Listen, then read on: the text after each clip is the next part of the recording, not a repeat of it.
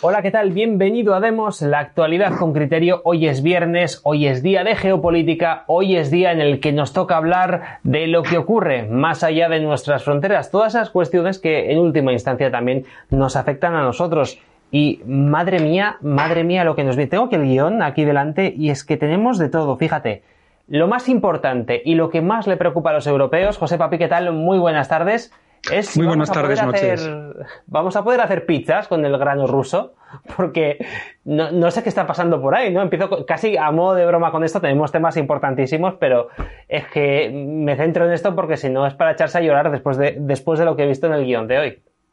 Pues así es. Bueno, y en el tema de Ucrania, muy buenas noches a todos de nuevo. La verdad es que em, sigue em, una circunstancia ahora mismo de camarote de los hermanos Marx y en el fondo es nada más una extensión de lo que estamos viviendo en la Unión Europea cada día.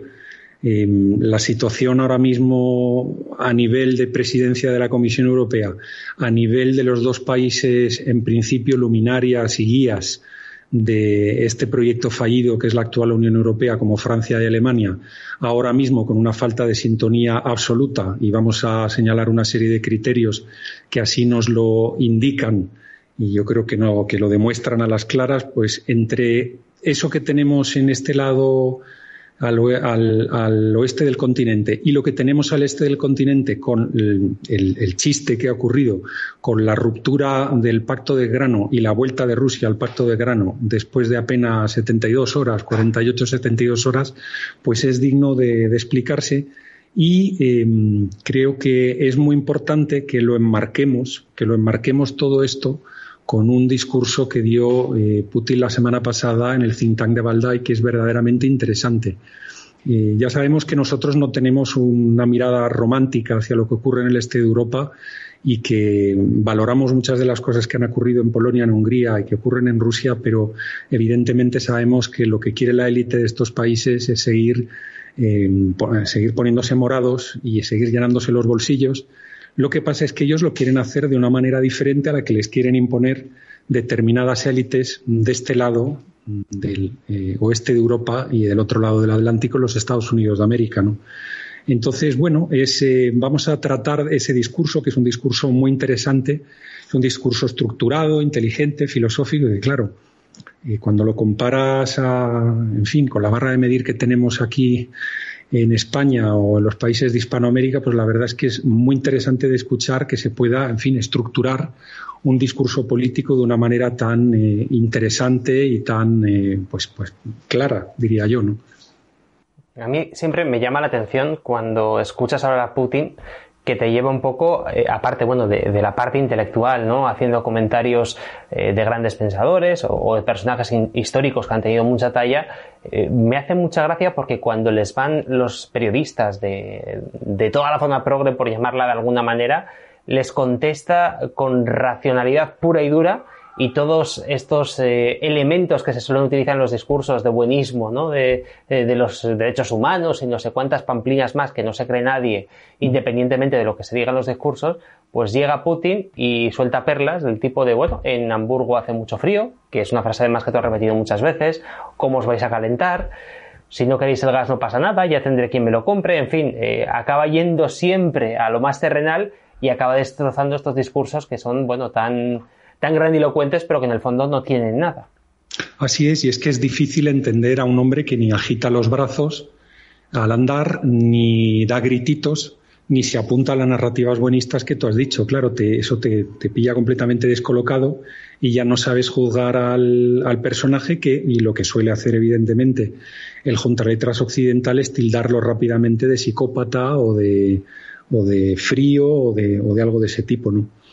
Eh, bueno, no sé, yo creo que, mm, hoy no deberíamos tampoco olvidarnos de lo que viene en Estados Unidos el día 8 de noviembre, el próximo martes. No debemos olvidarnos, y para eso vamos a tener a, uno de nuestros colaboradores estrella, que es Vicente Ferrer, eh, no tenemos que olvidarnos de lo que ha ocurrido en las elecciones presidenciales brasileñas y no solo las presidenciales, porque hubo muchas más y es muy importante lo que pasaron en eh, lo que pasó en esas otras elecciones que tuvieron lugar eh, el mismo día que la segunda vuelta de las presidenciales brasileñas, ¿no?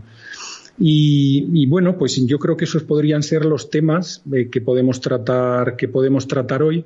Lo que ocurre es que uno, como eh, decía nuestro queridísimo amigo y colaborador también, eh, Jesús Martínez, pues uno sigue quedándose con esa sensación de que, en fin, da pena que la, en teoría, generación más preparada esté gobernada por los más burros de la clase.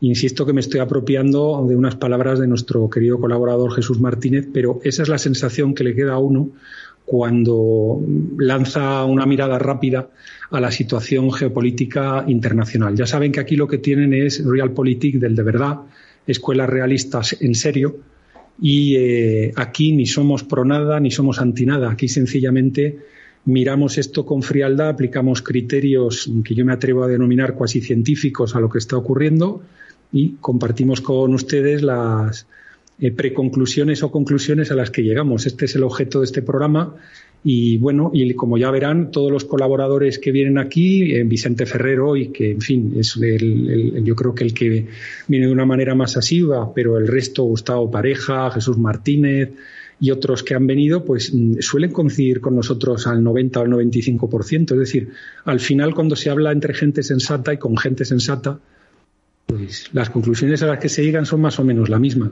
las mismas. Esta semana, hemos, la semana pasada, mejor dicho, tuvimos otra charla en directo con, seguidores del canal y la verdad es que eh, fue extraordinario compartir eh, de nuevo, ya lo dijimos la semana pasada, pero fue extraordinario compartir puntos de vista con personas sensatas, con personas que trabajan, con personas que tienen carretera, que saben levantar un gato por el rabo, porque lo han levantado unas cuantas veces, y bueno, pues al final tenemos pequeños matices, pequeñas diferencias, pero lo que no vamos es ni de locuras sinológicas, ni de locuras rusófilas, ni de locuras europalófilas, o como se diga la palabra, que ahora mismo no me sale bien, pero en definitiva lo que no vamos haciendo es el ridículo cada vez que abrimos la boca en geopolítica.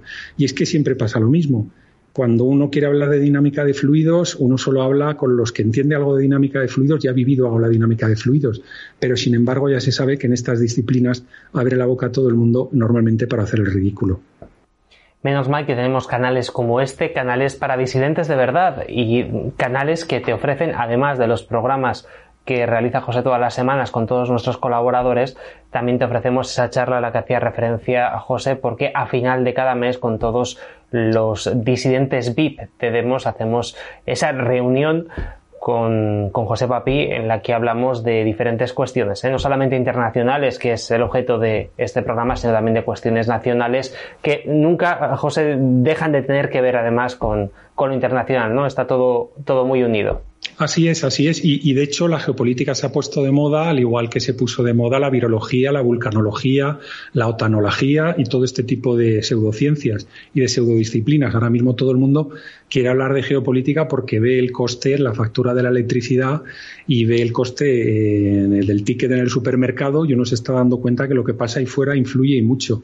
Ahora mismo, en concreto, España vive en, en una inopia bastante, bastante sorprendente comparada con la situación y el, digamos el ambiente social que se está viviendo en países nórdicos, en países centroeuropeos, en los propios Estados Unidos y demás, ¿no? Ahora mismo se vive aquí muy aislado, muy feliz y ya se sabe qué es lo que ocurre, ¿no? Yo recuerdo esas frases míticas, ¿no? De, de Zapatero en su momento y de Solves que decían a nosotros esto no nos toca, el resto son unos memos y nosotros somos los más preparados y tal. Pues señores, agárrense los machos porque esto viene, esto viene de verdad bien. Y, no quería, no quería olvidarme de darle las gracias ya a las cientos de personas que, en fin, que han decidido acceder a los contenidos ampliados de este canal.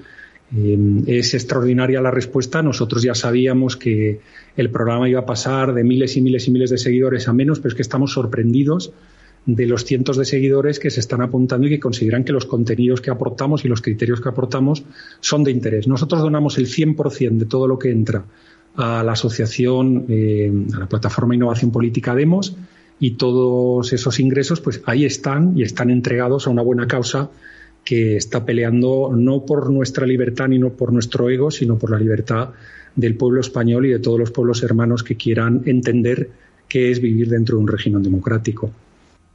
Pues vamos a recordar que todas aquellas personas que quieran hacerse VIP lo pueden hacer en nuestra página web, en demoslibertad.com. Hay una pestañita donde pone Demos VIP, clicáis allí y tenéis varias opciones eh, para poder formar parte de Demos, haceros disidentes VIP y poder tener acceso a todos los contenidos que realizamos con José Papi y con un invitado cada semana, tratando cuestiones internacionales interesantísimas como las que vamos a tratar hoy, las que acabamos de presentar. Podéis haceros socios de Demos. Si os hacéis socios de Demos tenéis acceso a todo el contenido podéis haceros amigos de Demos. Por muy poquito dinero durante un año entero tenéis una suscripción a los programas de José Papi.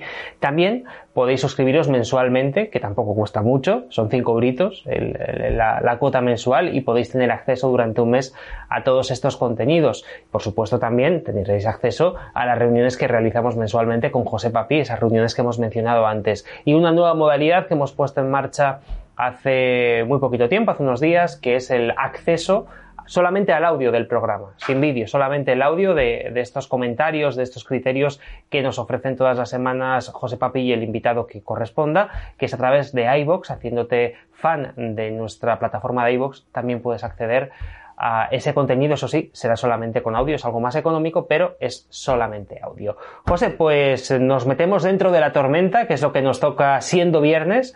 Yo ya tengo el chubasquero preparado, además Hoy en San Sebastián ha empezado a llover, desde ayer ya está lloviendo mucho, así que yo creo que ya nos viene la tormenta también aquí para el norte, que por cierto ya tocaba, ¿eh? que estamos en el mes de noviembre y, aquí en el norte hace falta que haga un poquito de lluvia. ¿Preparado, José? ¿Nos vamos dentro de la tormenta? Vamos a por ello.